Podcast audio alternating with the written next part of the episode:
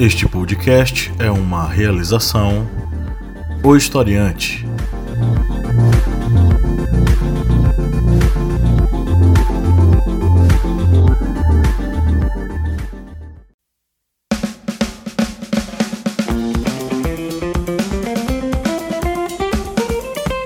Arretadas. Vozes femininas sobre assuntos sociais.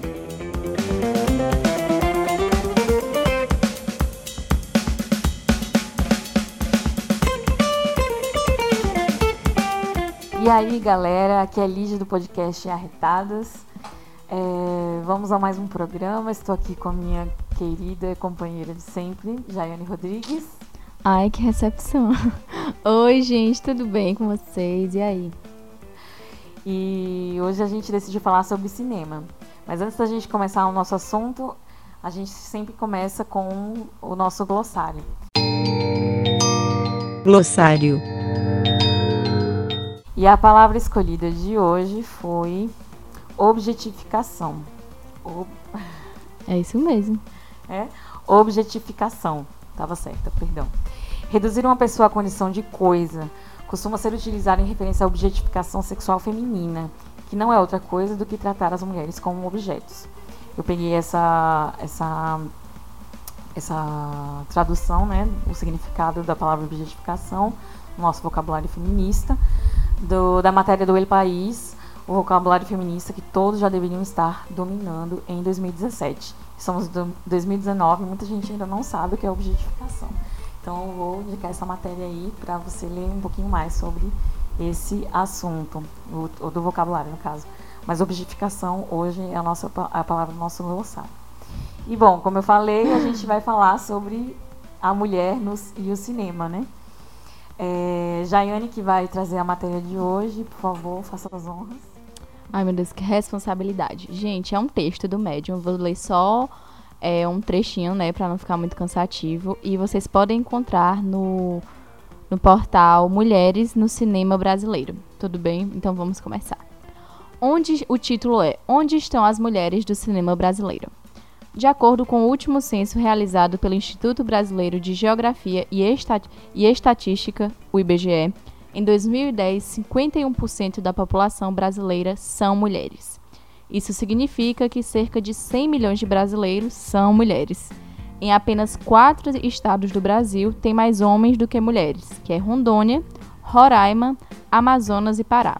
Além disso, 54% da população brasileira é formada por pessoas negras, enquanto a minoria do país é de pessoas amarelas e indígenas, com cerca de 0,9%. E de acordo com essas estimativas, onde estão as mulheres do cinema brasileiro?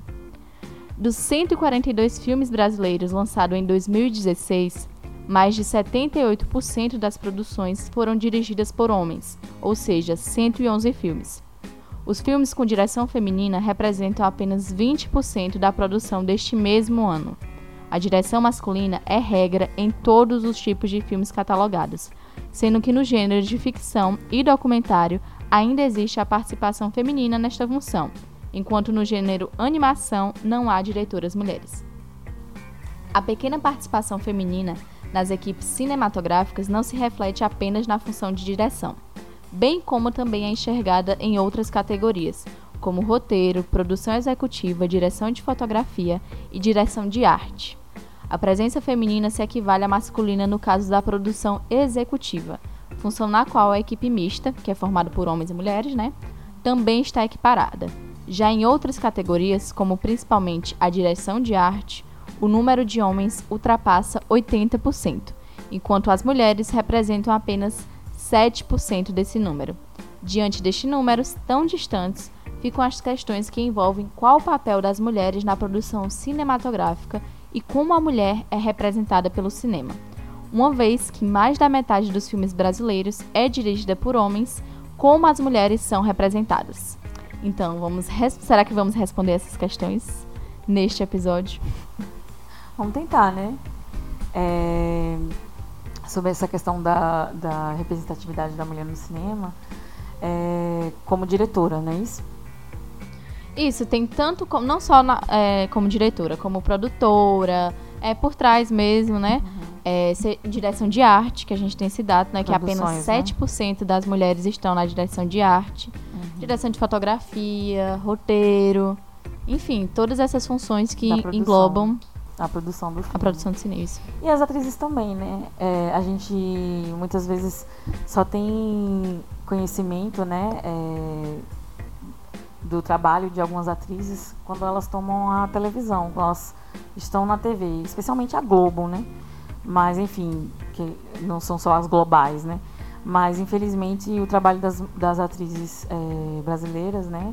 E de outros também, é, Hum. do, do ramo do cinema, Uhum. só são só são reconhecidos ou, ou torna-se público, digamos assim, é, de uma forma mais ampla, né?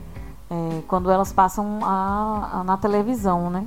O cinema ele também é, ele a- embora ele seja ele não seja tão como eu posso dizer tão valorizado no Brasil, né? Nosso cinema é, é mais fácil as pessoas lembrarem de atores do cinema, mas homens, do que mulheres, né? Muitos Sim. atores já largaram a televisão para fazer cinema. E eles não são esquecidos. E as mulheres são, né? É, não só na questão do- das Sim. diretoras, né, mas as mulheres também. Elas acabam entrando no ostracismo devido à falta de assiduidade na televisão aberta. Eu acho que isso se deve principalmente pelos papéis que elas atuam. Por exemplo, é, mulher em novela. É das 8 ou 9, gente? Da Globo. É, é 8, né? Novela É, das acho 8, que é o horário nobre. É. A novela da, da- das 8, enfim. É que é das oito, só que passa às nove. Isso, é isso. A novela das oito. Geralmente, as mulheres que fazem mais sucesso. É, sucesso assim, né? Que, digamos, cai na massa. No gosto da massa. São mulheres histéricas. é, totalmente estereotipadas, enfim. Que não representam a maior parte da população. Que são submissas aos homens. Enfim, qualquer papel. A maioria dos papéis. Agora, eu es- espero que as coisas estejam mudando, né? é, nesse cenário comercial, que a mulher interprete, sempre tem que envolver o homem. Não é a mulher em uma história, digamos, uma mulher que quer alcançar um emprego e o enredo da, da novela vai se dar nisso. O homem, sim, pode ser um homem de sucesso, é, bem empregado, é, rico, e que aí chega uma mulher na vida dele para tentar desestabilizar esse homem. Então as mulheres sempre, sempre entram nesse, nesse papel romantizado, submisso. Então, se elas entram ne- nestes, nesses papéis, é meio óbvio que daqui seis meses, três meses ou dois meses, enfim, a um curto prazo, elas sejam esquecidas. É, bem, é, como eu falei, né? Elas entram no ostracismo muito rápido. Uhum. Da figura masculina, ela, ela Talvez é seja por lembrada. isso, é. Um homem, ah, meu Deus. Sempre é o Ricardão, o Caiuzão, a mulher, a Paulinha, a Laurinha, blá blá blá. Enfim, esse, esse tipo de coisa. Sim. É, eu confesso que eu não, não sei nomes de é, diretoras é, do cenário é, cinematográfico brasileiro, né? Tem, tem várias. Eu, eu posso dizer várias é, é, diretoras e roteiristas da Globo ou de novela. O que é né? válido, né, também, porque já é uma forma Não de representação. desmerecendo, Não tô É. desmerecendo, mas Sim, sim. no caso, o valor da TV, ele, ele acaba sendo muito maior do que o do cinema. É isso que eu quero dizer. É porque o- a? TV foi, quando a gente vai se lembrar, né, quando a TV entrou, é, chegou, né, aqui no Brasil na década de 50 e 60, ela teve um, um boom comercial para vender para as massas e quando nós tivemos é, vários momentos políticos, é, essas propagandas políticas foram vendidas onde? Na rádio e na TV. Então, são é um, um- um meio de comunicação, é um, um aparelho que a maior parte da população vai ter. Então, Tem talvez acesso, seja né? isso, é, tem acesso. Pode ser que o cinema. Mas assim, minha mãe, minha mãe falava que assistia bastante filme e tal. Não era uma coisa assim tão inacessível o cinema. Embora algumas regiões é, Sim. tivesse essa carência, né? É, na minha cidade, por exemplo, até hoje não tem, que é eu sou de Tauá, no Ceará, né? Aham. E não tem, tipo, a cidade tem cerca de 80 mil habitantes, é uma cidade a 200 quilômetros de Juazeiro do Norte, só pra Não situar. situar as pessoas. Chegou não, mulher, sabe o que chegou lá uma vez? O fan- é, Fantasinha, né? Gasparzinho. Gasparzinho. Gasparzinho, enfim. Um dia fizeram um itinerário lá, a prefeitura fez um itinerário lá com os filmes. Aí era Gasparzinho e outros lá, enfim. Minha mãe só foi assistir filme, eu acho que foi depois que ela se casou com meu pai, quando eu já tinha 4 anos. Ela tinha 24 anos, a primeira vez que ela assistiu um filme no cinema. Ai, gente. Que... Então, assim, a- e, e isso é o quê? Reflexo de quê? Falta de políticas públicas também. Exatamente. A gente tem uma, Incentivo cultural, né? isso, com certeza. E quando a gente fala de incentivo cultural no cinema, a gente tem que pensar no cenário nacional, né, federal, do governo federal que tem. Ele- Eles têm verba para ir destinada ao cinema, mas também a gente tem verbas estaduais. E aí que a gente nota essa disparidade entre os estados. Pernambuco, né, tem, enfim, incentivo ao cinema. É, é não não tem como comparar com outros estados muitas vezes, porque É. os editais de cinema de Pernambuco são incríveis. Tem muito edital, eles fomentam muito a cultura voltada ao cinema, tanto que a gente tem muita produção saindo de Pernambuco. Temos aí um exemplo Bacurau mesmo. Justamente, tem Kleber Mendonça, tem Vitor, tem. Ai, gente, quem mais? Felipe Calheiros. Enfim, e jovens também. Muito curso de cinema a gente tem em Pernambuco. Já na Bahia a gente não consegue enxergar tanto isso. Não tem tanto edital na, edital na Bahia, que é, no caso, verbo estadual, né? Uhum. No Ceará a gente tem muito. Na Paraíba a gente também tem bastante. No Sul, enfim, É o foco, né? é o foco, onde a gente tem essa questão da territorialização. Mas eu acho que a gente tem, como diretores, apesar, né, vamos nadar contra esses dados. A gente tem aí muita mulher for- se formando como cineasta, né, e tal. Acho que daqui uns 10 anos talvez o cenário seja diferente. Mas para as pessoas terem acesso, você levar esse cinema não só para elite, é as políticas públicas, sai, eu acho que sai do estado mesmo essa Sim, iniciativa. mas tem incentivo do governo. Sim. É, não só por- pela questão do fomento, né? Mas a, a questão do, do incentivo real mesmo Sim. ao acesso à cultura. E você começa de criança mesmo a fomentar nas isso. escolas, né? É verdade. é, tem muita essa carência. Não só. A gente gravou no, no Historiante, né? Um podcast sobre literatura popular, né? Uhum. Mas é, o Nordeste é rico também no cinema, né? Sim, Fala- muito. Conta muito sobre a nossa cultura, né? Sobre, enfim, a cultura popular nordestina, digamos assim, né? Então, nem sei se existe essa expressão, mas, é, por exemplo, os, os sulistas, quando descrevem o nordestino, né, é, é generalizado. Até o, a última novela que teve, né, o paraense foi, foi tirado como nordestino, né? Uhum. é, falando oxente, oxe e tudo mais. Não existe nem, nem, nem a sensibilidade de se, de se estudar, né? Uhum. O Nordeste, enfim. É, eu fico feliz de saber que a gente é tão rico é, no cinema, nessa questão é, do- da cultura é, cinematográfica. Sim, tem demais. É, e quando se. eu mesmo, eu sou leiga, assim. é, eu assisto. Eu assistia mais quando era criança, né? Minha mãe gostava bastante. Uhum. é, do cinema brasileiro, não, não esse, esse cinema como estereotipadozinho do humor Sim. montadinho, Uhum. do, do foco, desculpa gente, Rio de Janeiro, né? Que teve uma época que tinha muito, e bombou muito, Uhum. É, e popularizou muito o cinema brasileiro, focado nesse, nessa elite branca, enfim, hétera e, e carioca, né? Sim. É, mas mas no, no, no- Enfim, na época que minha mãe assistia os filmes e tal, era uma questão mais histórica e tal. E aí eu não, não, não cresci muito incentivada a assistir o cinema brasileiro, né? Acho que devido a essas produções mais, digamos, superficiais. Então eu fico feliz de saber que o Nordeste seja tão rico, assim, no. no, no Na indústria incentivo. cinematográfica. Sim. É, no incentivo do, da cultura cinematográfica, né? Sim. Porque a E. gente tem muita história pra contar, isso que eu queria dizer. né? Muita. E de uma E forma que a gente conta essa história, não outras pessoas que venham pra Exatamente, cá é e. que e venham contar. Isso, exatamente. A gente poder contar a nossa história com o nosso sotaque, com a nossa língua e, enfim, nós decidimos o que é, o que há de comum entre os nordestinos e não quem é de fora, né? Tem, nós temos algum, algumas instituições sem fim lucrativo, né? Que não cobram, ou seja, cursos, enfim. É gra- gratuitos. é, Sesc que tem, formam jovens. Não é? É só. Sesc, Senai, SESC, SESC não. Mas... Sesc às vezes você paga, né, por alguns cursos, mas, por exemplo, posso citar o IRPA aqui na, que nós temos na região, Aham. é, a Comissão Pastoral da Terra. E nós temos um projeto aqui muito legal na região que é Carrapicho Virtual. E é formação de jovens, en- enfim, é, é comunicação também, óbvio, debatem questões sobre o semiárido e tal, mas eles formam jovens para serem líderes.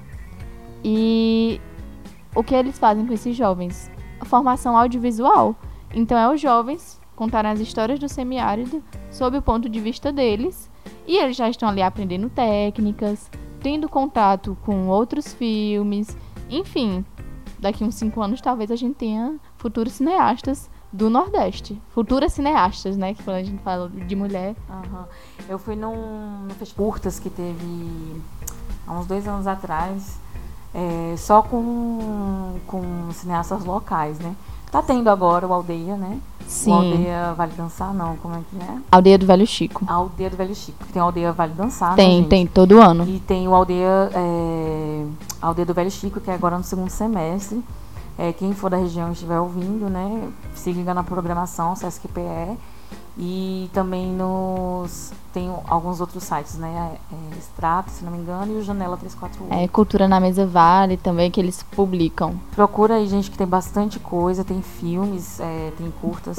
E eu vi é, pela primeira vez, né, é, há dois anos atrás, só, só curtas e documentários é, gravados pelo pessoal da região, na região, por pessoas contando histórias das pessoas da região. E eu fiquei fascinada Uhum. e, e muito, muito emocionada até de entrar em contato com a minha própria cultura, da qual eu desconheço, né? É, enfim, eu sou de uma geração é, não tão jovem, mas também já me distanciei muito da minha, das minhas raízes, né, culturais, devido ao, ao acesso à TV, né, e enfim, a, a indústria do cinema ser tão, digamos assim, tão manipulada, né? E machista, né? E machista. Totalmente. Inclusive, um dos documentários que eu vi, né, eram, eram curtas, né? E eram sobre duas, duas mulheres, né, um casal de lésbicas que, que tinham um empreendimento com comida afetiva aqui na região. Ah, as meninas do Café de Isso, Bullying. elas mesmas. E é muito legal, né, a história delas e a história do, do café de Uhum. boi, né? Eu não queria falar do, do café do café. Eita, perdão. Enfim, é muito legal a história delas, é, sobre como elas montam o empreendimento delas e Uhum. como elas fazem a representatividade dentro do local é, onde, elas, onde elas investem, né? Onde elas, enfim, elas têm o poder de, como eu posso dizer, empoderar, né? Não só as mulheres, mas é, Sem inspiração também. Sim, é, inspiração e a questão delas explorarem bastante gourmetização, elas fazem uma gourmetização, né?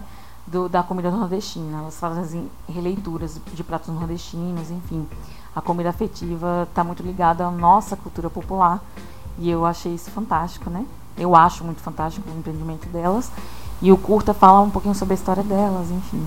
É, foi interessante de ver e quebrar tabus também, né? Entrar em contato com um, um outro tipo de realidade. E saber que são nordestinas e, enfim, elas valorizam o nosso Nordeste também, muito importante saber, né? E aí esses curtas eram bem legais, falavam do, do samba de véi. Samba de véi? Tem samba de véia, Era- aham, que é no rodeadouro. véi. E, enfim, foram nas comunidades e tudo mais. Mas é, foi bem focado. é, eu lembro que o que me marcou foi esse, esse documentário sobre essas duas mulheres. Que são bem fortes, né? E, enfim, elas servem de inspiração para toda mulher nordestina. É, mas isso que você disse, inclusive, né? De, tipo, não ter tanto contato com o cinema brasileiro. ah, Eu acho que é muito comum, né? Na maioria das casas. Porque eu só fui ter esse contato, enfim, essa intimidade com o cinema brasileiro é, depois que eu comecei a cursar jornalismo, que a gente pagou uma disciplina de documentário. É uma coisa é mais teórica, né? A gente faz também uma teórica ali, a questão histórica e tal. Mas a gente assistiu, teve muita referência, digamos, né, durante a disciplina. E aí a gente consegue enxergar que a construção do cinema no Brasil, desde o início, foi feita por homens e para homens. A gente tem Eduardo Coutinho aí, que é tipo um símbolo do cinema e tal. Mas a gente tem uma cineasta que ela é meio que excluída, agora que tão- está, ten- está- estão produzindo vários estudos na área sobre ela, que é Helena Solberg. Helena Solberg. É incrível. Ela produziu um documentário, acho que, salvo engano, na década de 60, ou acho que foi na década de 70. Massa. É sobre uma mulher que tinha três companheiros. Enfim, era sobre liberdade, falava sobre liberdade, Poliamor, sexo, é, tudo Poliamor, isso. né? Aham. E ela e outro curto bastante, e um esse era um longa, um longa-metragem, acho que era quase uma hora o filme. E o outro era um curta que era sobre uma menina que estava prestes a casar. E aí ela ia conversar com várias mulheres da classe alta do Rio de Janeiro. Enfim, isso ela esse primeiro, esse curta foi na década de 60, o outro da, do poliamor foi na década de 70. Então você, uma mulher como cineasta, onde só tem homens dirigindo filmes, peitar um, um- quartel de homens pra meter aí dois filmes, digamos, de uma vez, eu achei, eu acho incrível, um, um afronte mesmo. E além disso, nós também agora na, digamos, na contem- contemporaneidade, a gente tem aí várias cineastas. Tem Lúcia Murat, que Lúcia Murat é uma, uma diretora muito, muito foda, que produziu muito, tanto na, na época da ditadura, produziu muito durante a ditadura, mas enfim, né?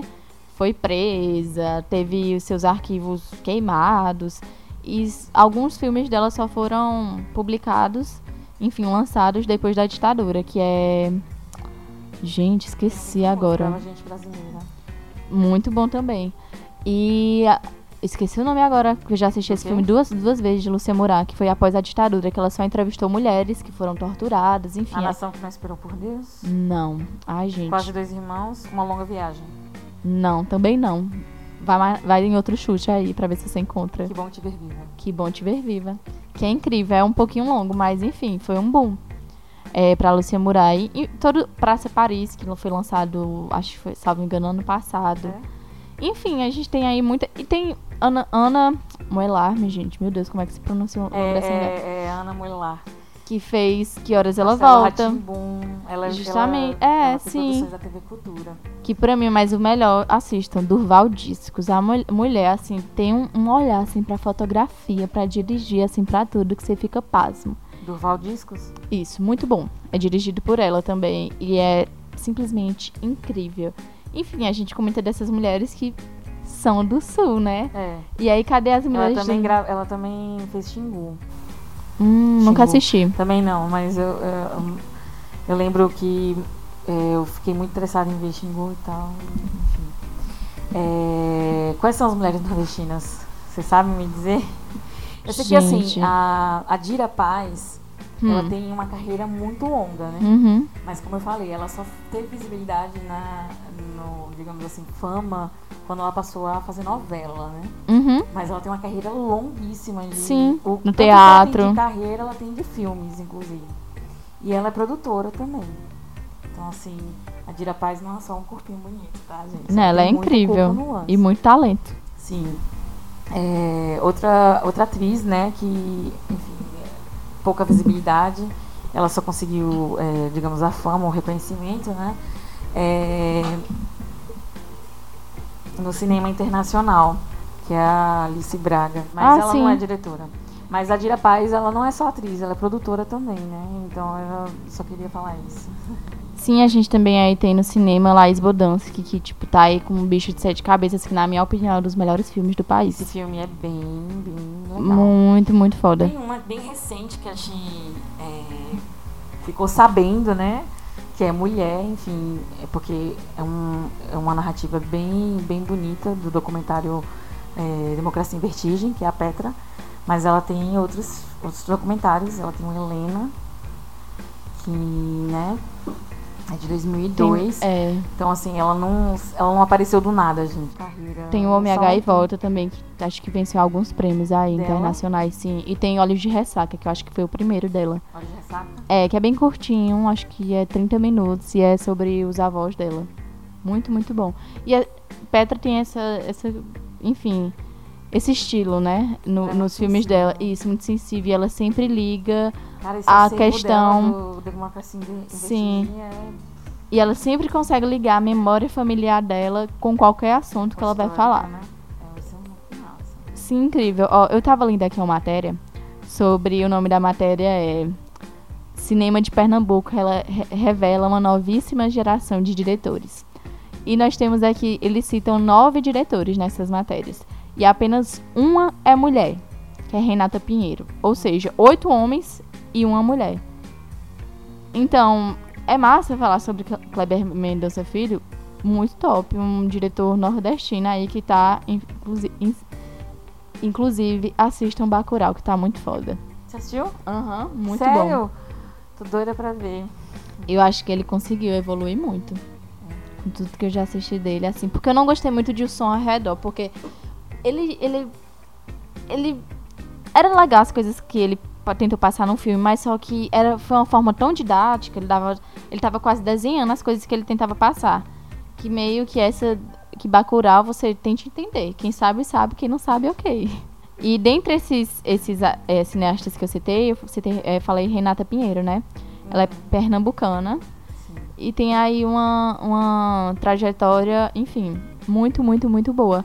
Que é um filme que eu, gente, por favor, assistam.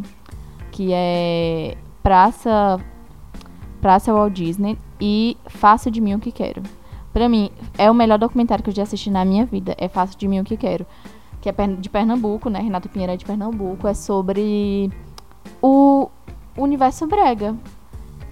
Massa. E não tem um depoimento. Esse, esse, esse documentário não tem um depoimento. Então você interprete, né? E aí, enfim, você consegue enxergar.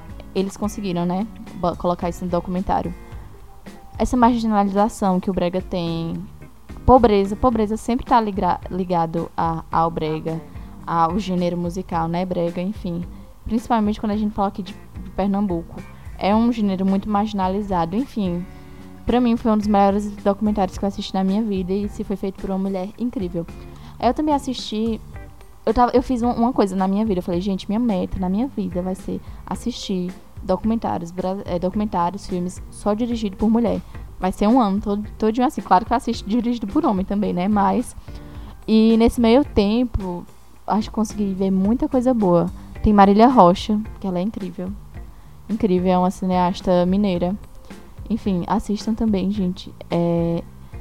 E é engraçado que. Engraçado não, né? Incrível. Quando você assiste um, um filme dirigido por uma mulher, o olhar é totalmente diferente do que quando você assiste por um homem. Ou seja, né? Óbvio, as coisas que nós passamos só é. Só nós. Só acho que só uma mulher consegue é, externalizar.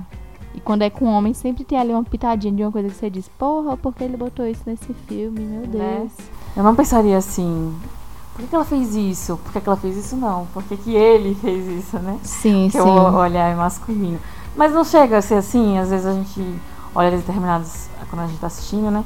As mulheres fazem coisas que a gente às vezes questiona. Talvez seja isso, né? Sim. Seja não o olhar feminino, mas o olhar masculino sobre a mulher. Que é, é uma desgraça. E quando a gente fala também cinema da América Latina, o Brasil, apesar de, de todas essas merdas, o Brasil e a Argentina são os países que mais conseguem, que mais conseguem enfim, alavancar aí filmes. Chile, os outros sim, tem muita produção, mas se comparado ao Brasil e à Argentina, eles estão, ficam um pouco atrás. Eu gosto muito do cinema argentino. É, mas eu sou. Muito eu bom. confesso que eu sou completamente por fora dessa questão do, da mulher no cinema.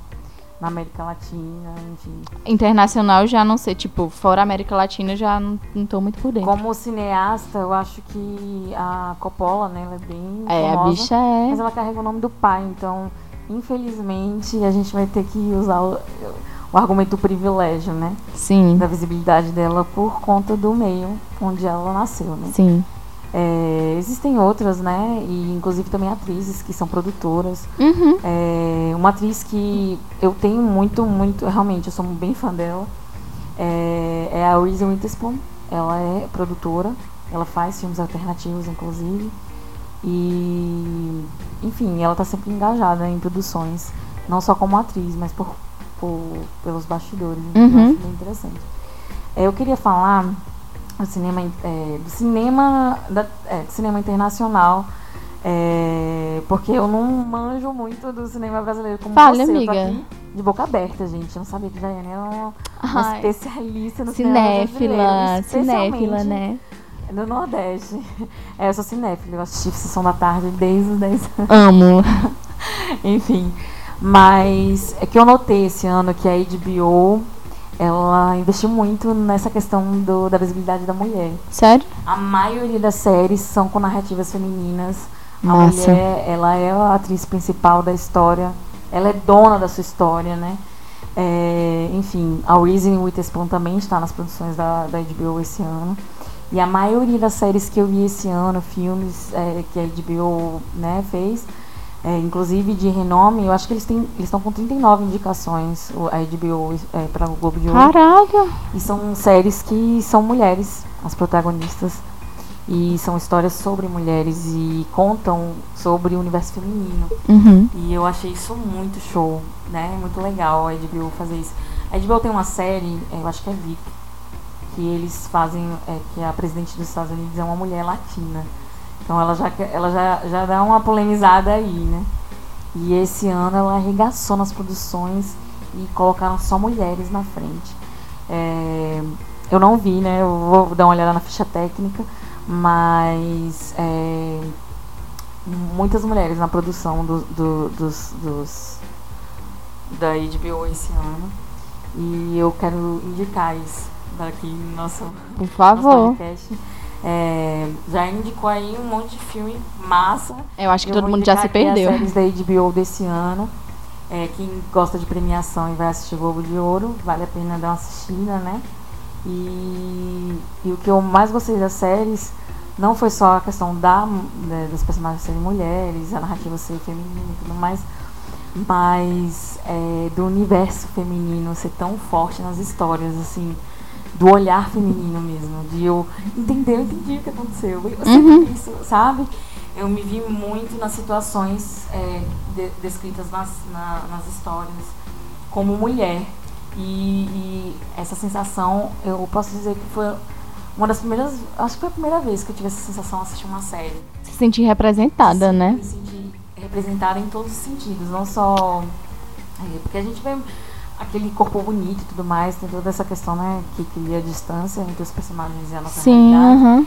Mas quando, é, quando a narrativa traz essa, essa, esse raciocínio feminino, eu me, eu me, como eu posso dizer, eu me vi muito nessas séries.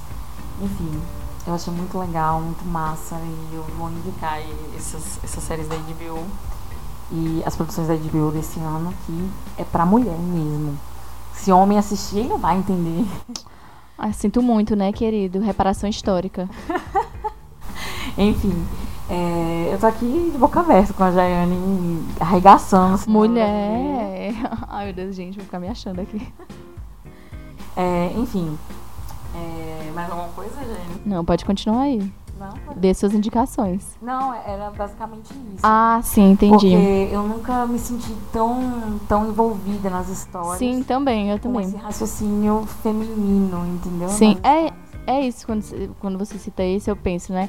Meu Deus, há quanto tempo fazia que a gente não via, tipo, mulheres gordas no cinema, mulheres negras no cinema, e não em um papel de vitimização, de coitados, enfim, aquelas que sempre sofrem. Porque quando é retratado é assim, né? Ou fazem piada da gente, ou é um papel bem figurante. Gente, por favor, não desvalorizando os figurantes, mas a gente sempre era o coadjuvante, nunca, nunca, nunca a principal, nunca a protagonista. Então isso dá espaço, enfim, para as minorias, basicamente é. Você tá dando espaço para as minorias, que antes era só o quê? O que você, qual mulher você via no cinema? Branca, loira, Loira, e magra. magra, que enfim, tinha uma vida perfeita, um emprego perfeito, um- uma família perfeita, mas que largava tudo pelo grande amor. A maioria das histórias no cinema eram essas, né? Voltadas a isso, né? A- Sim. A ao homem. É. então, E fazendo o quê? Homem dirigindo, né? Chegou uma mulher e disse, querido, não é assim, ó, nananina não. Tome isso daqui. Mete uma produção que é apenas é queixo caído, né, para todos. E quando você disse do cinema argentino, tem uma, uma cineasta que, enfim, eu sou muito. Eu não conheço muito cinema argentino, mas tem uma específica, específica que eu gosto muito, que é Lucrécia Martel. Que é muito, muito, muito boa. conta Assista. É A Mulher Sem Cabeça. É muito bom. Isso é em tradução, viu, gente? Eu tô é. botando traduzida aqui, a tradução livre. A Mulher Sem. Cabeça. É muito, ela, todos os filmes, acho que ela tem nove produções, salvo engano, ou mais, não sei, participando de outras. É, todas as produções dela pega essa questão psicológica. E sempre é um suspense, sabe? Sempre envolve um suspense ali, a questão psicológica da mulher. Enfim, mas não nesse, nesse sentido que os homens pegavam. A mulher como histérica, doida de pedra, enfim. Aham. Não, é no sentido assim psicológico, mesmo de você fazer uma reflexão ali e questionar o que diabo foi que aconteceu. Muito, muito, muito bom. E ela foi assim pioneira, uma das pioneiras no, no papel de mulher, né? No, enfim, como diretora no cinema argentino. E, enfim, abriu portas para inúmeras cineastas. Eu também vou indicar aqui um- uma plataforma incrível, que é um podcast também, né? Nós, mulheres podcasters, temos que indicar outras, que é o Feito por Elas. Que ele é um podcast dedicado a. Todo, um- cada episódio deles é falando sobre um cineasta. Assim, pronto, talvez você fosse gostar muito, porque eles tratam muito de mulheres internacionais e- cineastas internacionais. É, também tem brasileiras, claro, mas essas que fazem parte, que são as mais conhecidas e tal. Mas é incrível o podcast feito por elas. Aí cada episódio é, eles comentam sobre a obra e, enfim, as obras das mulheres e, e a trajetória dessas cineastas. Vou até aqui abrir pra ver se tem algum que a gente esqueceu de citar, algum cineasta aí foda.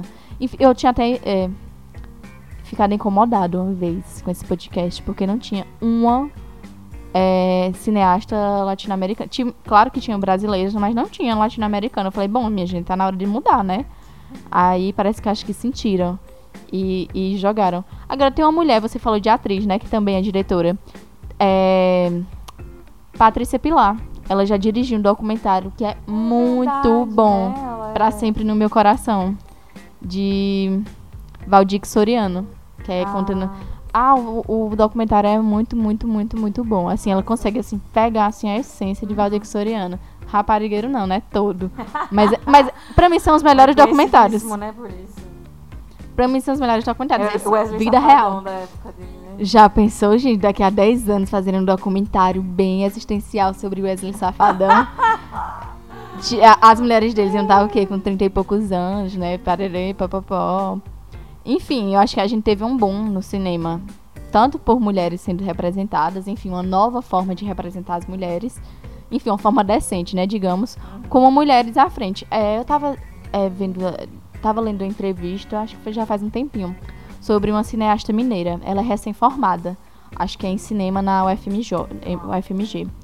E ela tava comentando, né, sobre esse preconceito contra é, com mulheres no, no cinema e que isso começa na faculdade. Enfim, quando a gente eu, eu inici, a gente iniciou o podcast, né, falando dos dados das mulheres no cinema, de que na direção de arte o número é curtíssimo, 7% da mulher no cinema. E começa lá na faculdade, ela comentando que enfim, A discriminação, né? isso. Ah, não. Ta- tal cargo vai, vai para tal, tal homem. Você ficar ali ajudando tal pessoa em tal coisa Segura a ali. aqui. Isso, justamente. Toca o figurino, faz uma maquiagem. É, chegou, chegou a quebra-galho, vem aqui. Pois. E os homens não. Ali, diretor, eu que mando. Calma aí, meu patrão não é assim. Enfim, eu acho que todas essas considerações devem ser levadas em conta. E é nossa obrigação. Obrigação não, né? Não levem isso como uma coisa que seja obrigação, mas como uma coisa gostosa. Que é assistir filmes dirigidos por mulheres. Tem também uma diretora também muito, muito foda, que é Gam- Gabriela Amaral, né? Que aí ela é uma das mais, enfim, conhecidas no Brasil. Que ela dirigiu o filme O Animal Cordial, que é um terror, que aborda múltiplas relações e coisas que fazem parte do contexto do país. E quando a gente fala de filme, né, de ter- do gênero terror, é, terror, suspense, eu não consigo. Você consegue pensar em alguma diretora? Pra mim, Gabriela Amaral foi a primeira que eu consegui lembrar. Quando eu assisti Animal Cordial, eu fiquei sabendo, meu Deus do céu, como assim? Não, não. Até porque eu não sou muito do gênero terror, né? Então. Nem eu, mas eu, sei lá, né? Às vezes um vem de mente. resistência. É, A filha do Ziraldo, ela é, ela é diretora, né? Sério? Daniela Thomas. Não sabia, não conheço. Ela tem um filme GT Paris de é GT Paris, Paris GT, é, Paris eu te amo. Enfim, Paris eu te amo, Uhum. que é um compilado de curtas. E ela faz um deles, não sei dizer qual. Mas acho que ela é a única mulher no meio de todos os homens e é brasileira. Então, Top demais. legal, né? Essa visibilidade aí e representatividade lá Com fora. certeza. É, Walter Salles também tem, né?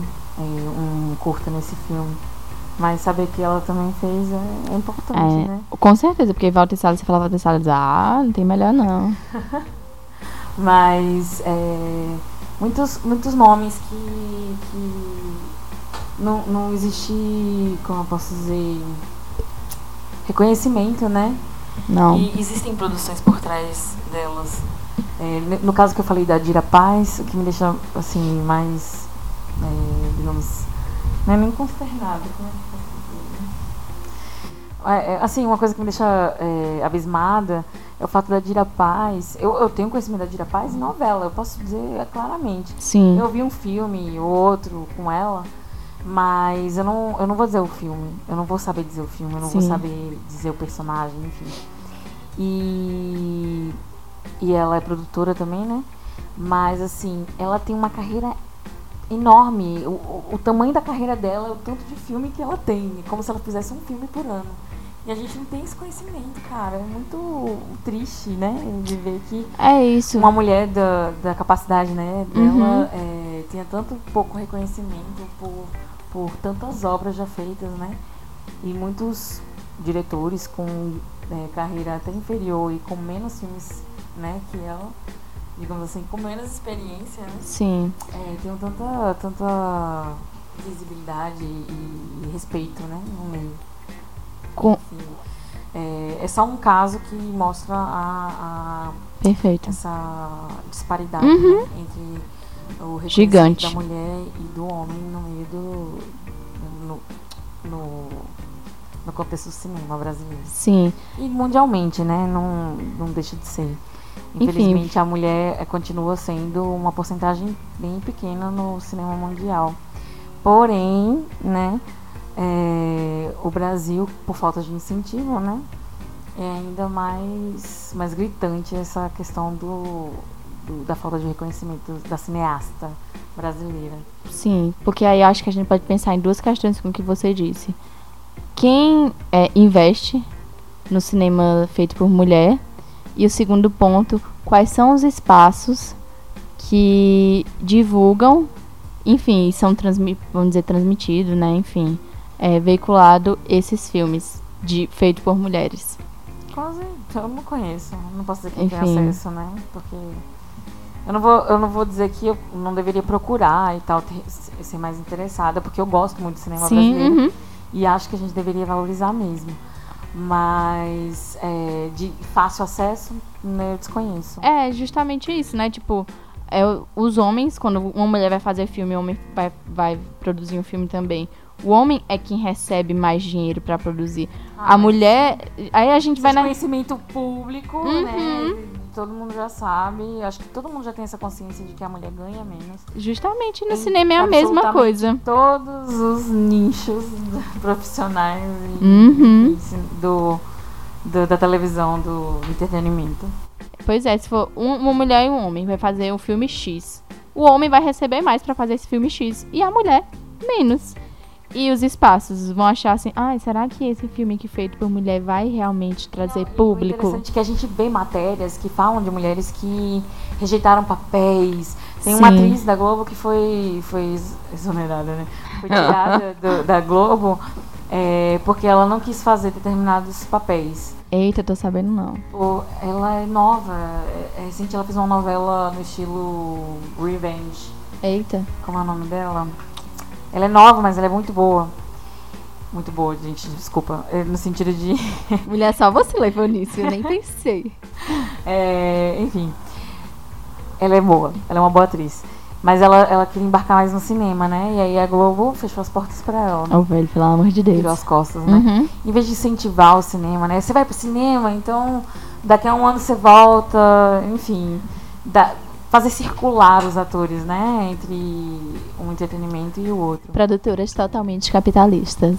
Pois é, a gente assiste filme brasileiro, né? Milhares de, de, de patrocinadores. E aí tem gente que quer abrir a boca pra falar mal da Lei Rouanet, mas Sim. enfim.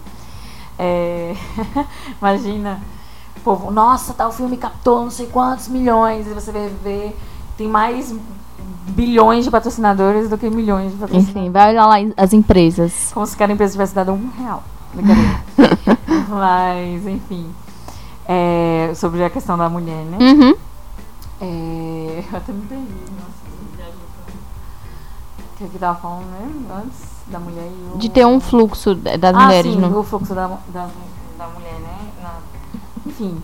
é, dificilmente eles fechariam a porta pra, pra homens, Pra né? homem. Atores homens. Uhum. né, eles vendem muito mais o homem do que, digamos assim, a mulher é muito mais descartável. O homem já é mais, menos descartável na televisão, né? Quando ele ganha um, um certo tipo de visibilidade. Sim. E eu acredito que tanto não só as atrizes, enfim, todo o elenco, qual- enfim, desde ali a pessoa que limpa o cenário, é, acho que as pessoas estão acordando realmente para essa situação que a, a indústria cinematográfica é esmagadora quando a gente fala em relações de gênero, em relações de classe, em relações de raça, né? É, a gente teve, por exemplo, a campanha Me Too, né? Que, enfim, lavou aí um monte de diretor escroto do caralho. Eu não consigo, assim, algumas pessoas conseguem, mas eu não consigo dividir, é, separar obra do autor. Assim, os que foram né? denunciados, pra mim, assim, eu não consigo estranho. mais É assistir. aquela que aconteceu com o Kevin Space, né? No, depois da denúncia, o prestígio dele acabou. é, Todos aqueles papéis morreram, né? É, eu achei interessante a postura do, do canal de, de ter tê-lo tirado de cena, né? Imediatamente e empoderado a mulher dele, né? Mas é, foi, foi interessante, né? Porque o homem geralmente ele continuaria, né? Como foi o caso Uhum. do Charlie Sheen, né?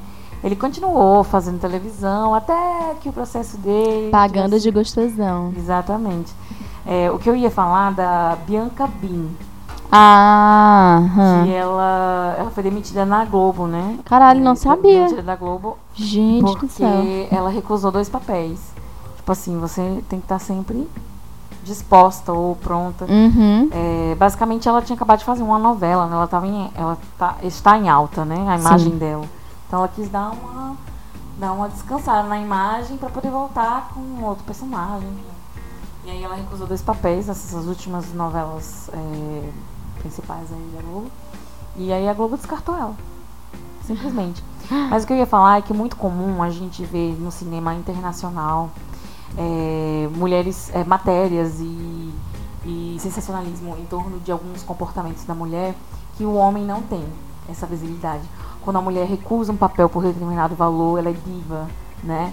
Ela deu um ataque de pelanca. Ela, Uhum. né? Ela, ela, digamos assim, ela é exigente demais, né? Teve- Descompensada, que mulher descompensada, olha é, só. eu não lembro o nome da atriz. Não atriz tá famosa. satisfeita com isso. Teve a, a de Jogos Vorazes, que recusou. Aquela muito, muito. Minha gente, qual é a- eu, não, eu não lembro desses nomes. Mas a de Jogos Vorazes, que fez lá trilogia, não sei. Enfim, A Lawrence lá. É eu acho dela? que é essa. Jennifer Lawrence. Esta mesmo. Ela também aí deu uma recusada incrível. Enfim, parece um, um joguinho dominó, né? Bate em uma, tr- tudo cai. E aí também é muito comum a gente ver as mulheres aproveitando a premiação pra, Se manifestar. pra se manifestar. Mas agora, né? É, enfim, é, a gente vê muito o discurso do, da oportunidade quando, é as- quando são as mulheres negras, né? Sim. É, a, gente, a gente vê muito essa questão do, do agradecimento pela oportunidade. E já a mulher branca, é, o discurso já é mais generalizado, né? Rola essa, essa distância entre o discurso da, Uhum. da mulher branca, da atriz premiada branca e a atriz premiada negra. Mas enfim, essa também não é a questão. O homem não precisa fazer esses discursos, né? Porque ele não, praticamente não tem uma causa, né? Assim, para que Palhaço. Exatamente. Eu acho que teve só Richard Gere, né, que foi banido do, da academia, da, das premiações da academia, Hum. porque ele, se eu não me engano, ele botou uma índia pra, pra receber o prêmio dele e fazer um discurso sobre, enfim, ele foi banido. E ele também é envolvido em casos sociais, ele é bem militante. Mas mulher, você vê o discurso da mulher tão diferente, né? Do, do to- tudo que ela sofreu pra estar ali. O cara, o homem, o premiado, já é diferente, né? Ele fala mais sobre a questão do reconhecimento, né? Ele fala menos da trajetória dele. E os discursos das mulheres está sempre envolvendo trajetória. A Lady Gaga, né? Falando aí da questão do estereotipo, né? Que ela nunca se, nunca se enquadrou Sim. no estereotipo nem de cantora, nem de atriz, né? E, e- mas ela, ela estudou nas melhores escolas americanas de, de, de cinema e, e música, né? E aí, enfim, aí ela conta da trajetória dela, como foi difícil. Enfim, você vê que o discurso da mulher já é diferente, né? Até das, das diretoras e tudo mais. É, eu vejo muito co, as diretoras elas são co-diretoras. Isso. É muito comum a mulher não ser a principal, né? Ela é sempre co-diretora. Ah, ela escreveu comigo, é isso. Ela me ajudou. É. Ela deu uma cooperadinha ali. Um exatamente. apoiozinho moral. Exatamente, Enfim. É, a mulher, ela. Estamos em 2019, né? É, ela ainda tem muito, muito que alcançar no espaço do, do cinema, né? Embora o cinema seja muito. Um, seja um forte canal, né? Para a representatividade do empoderamento feminino. Mas ainda a é muito gente machista. ainda por, pelos bastidores, né? Ainda a gente ainda tem pouca representatividade e empoderamento.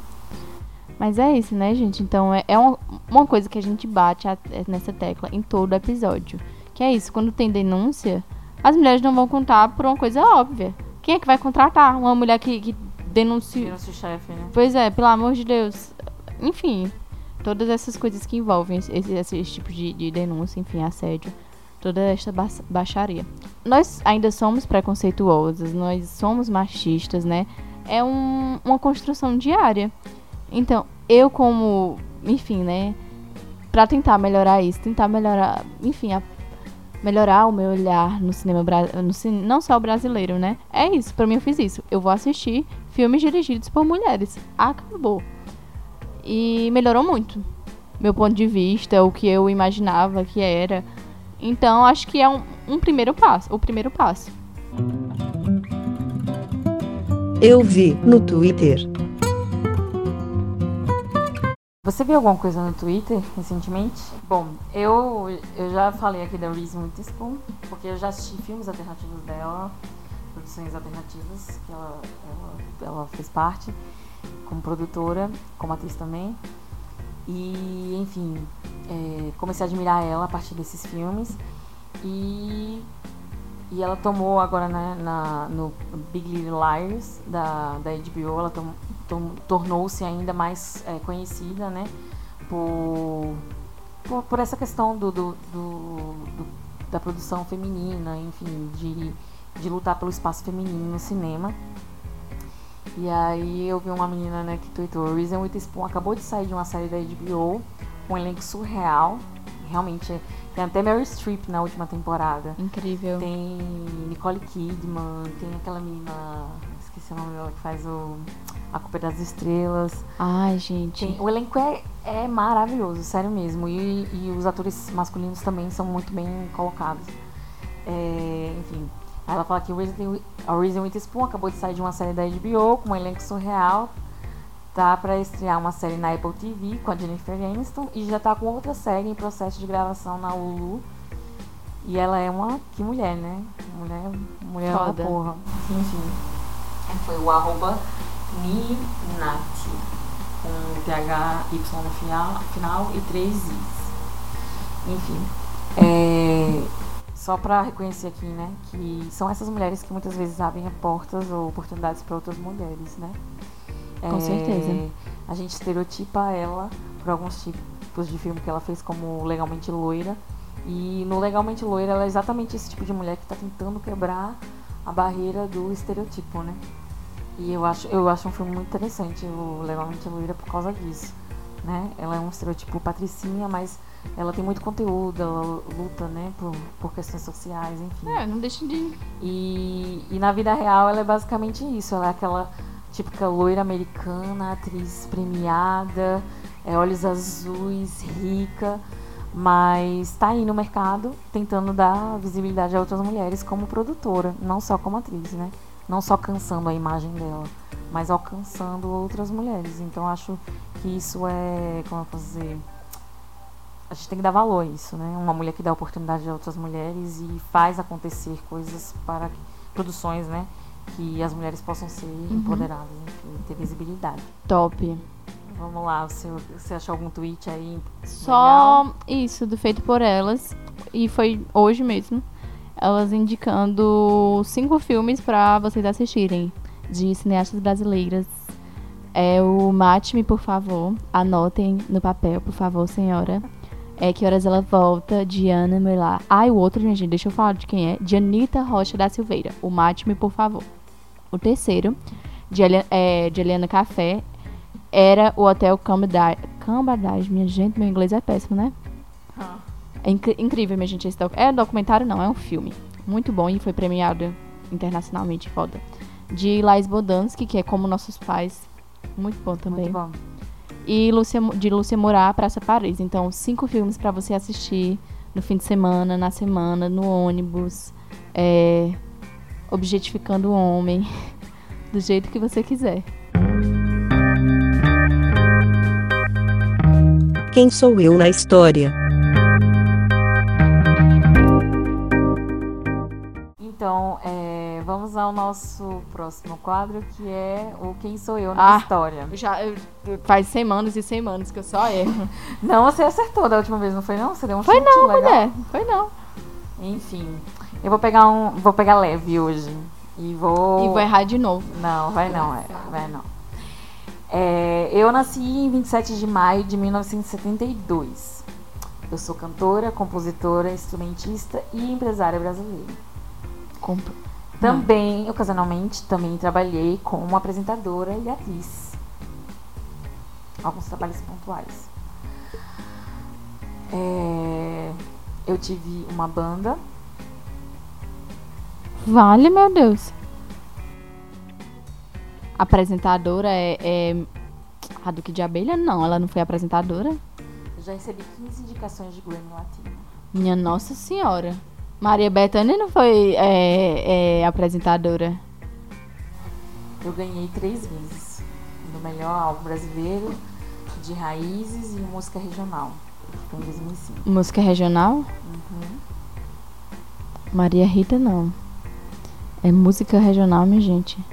Pera aí, deixa eu botar minha cabeça pra pensar. Música regional, mulher, d- dona de tudo. Caralho. Eu vou passar essa Eu vergonha vou mesmo. Tá vendo? Eu tô errando tudo, minha gente. Não, tá certo. Hã. Minha mãe é pernambucana. E meu pai, ele é hispano-brasileiro. Meu Deus. Eu pensei em Maria Rita, mas mas não é Maria Rita, música, música regional. Eu venho de uma família de músicos. Não é Maria Bethânia, não é Maria Rita, não é. A Oceano já foi semana passada, ela não é filha de Pernambucano, né? Eu ainda cheguei a cursar a faculdade de administração. Ah, mulher, problema teu, como é que eu vou saber disso? eu, eu tô perdida já, eu nunca mais vou ganhar. Se fosse pra eu passar numa prova desse jeito, eu. Sou baiana. Caralho, mulher, como é que eu vou errar essa? A última dica, quando eu falar, você já vai saber quem é. Hum. Eu nasci em Juazeiro da Bahia. Ah, Ivete? E Exatamente. que música regional ela canta? Eu ainda pensei nela, juro, mas qual é a música regional? Ela tem um álbum com Caetano Veloso. Que é só música regional, é?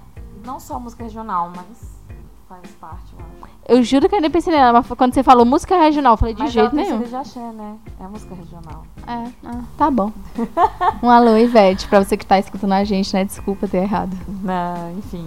É, esse sou eu na história, Ivete Sangalo. História na música, né? Então Uhum. eu represento a Bahia. Sim, massa. E as minhas raízes, né? Juazeiro, as minhas. Tô falando como se fosse Ivete, gente. Eu incorporei nesse personagem. Então é isso, gente. Eu espero que vocês tenham gostado do nosso podcast, porque eu amei Jaiane falando loucamente sobre cinema brasileiro. Estou Ai, gente. boca aberta.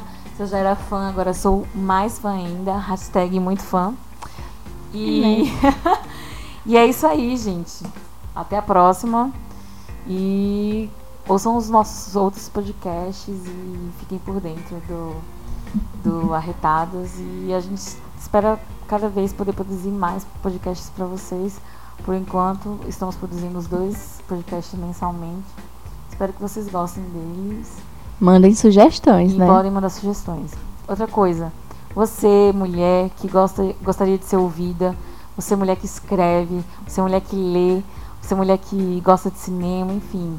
Você, mulher que gosta de, de, de falar, de, enfim, é, ser ouvida, é, procura a gente. Procura o Arretadas. Você pode procurar pelo arroba historiante. E também pode procurar a gente pelo e-mail, o Arretadas, arroba ohistoriante.com.br. Anotado? Então é isso aí, gente. Valeu, você que escuta a gente. Você, mulher, que dá visibilidade pra gente também, divulga nosso trabalho. Muito obrigada e até a próxima.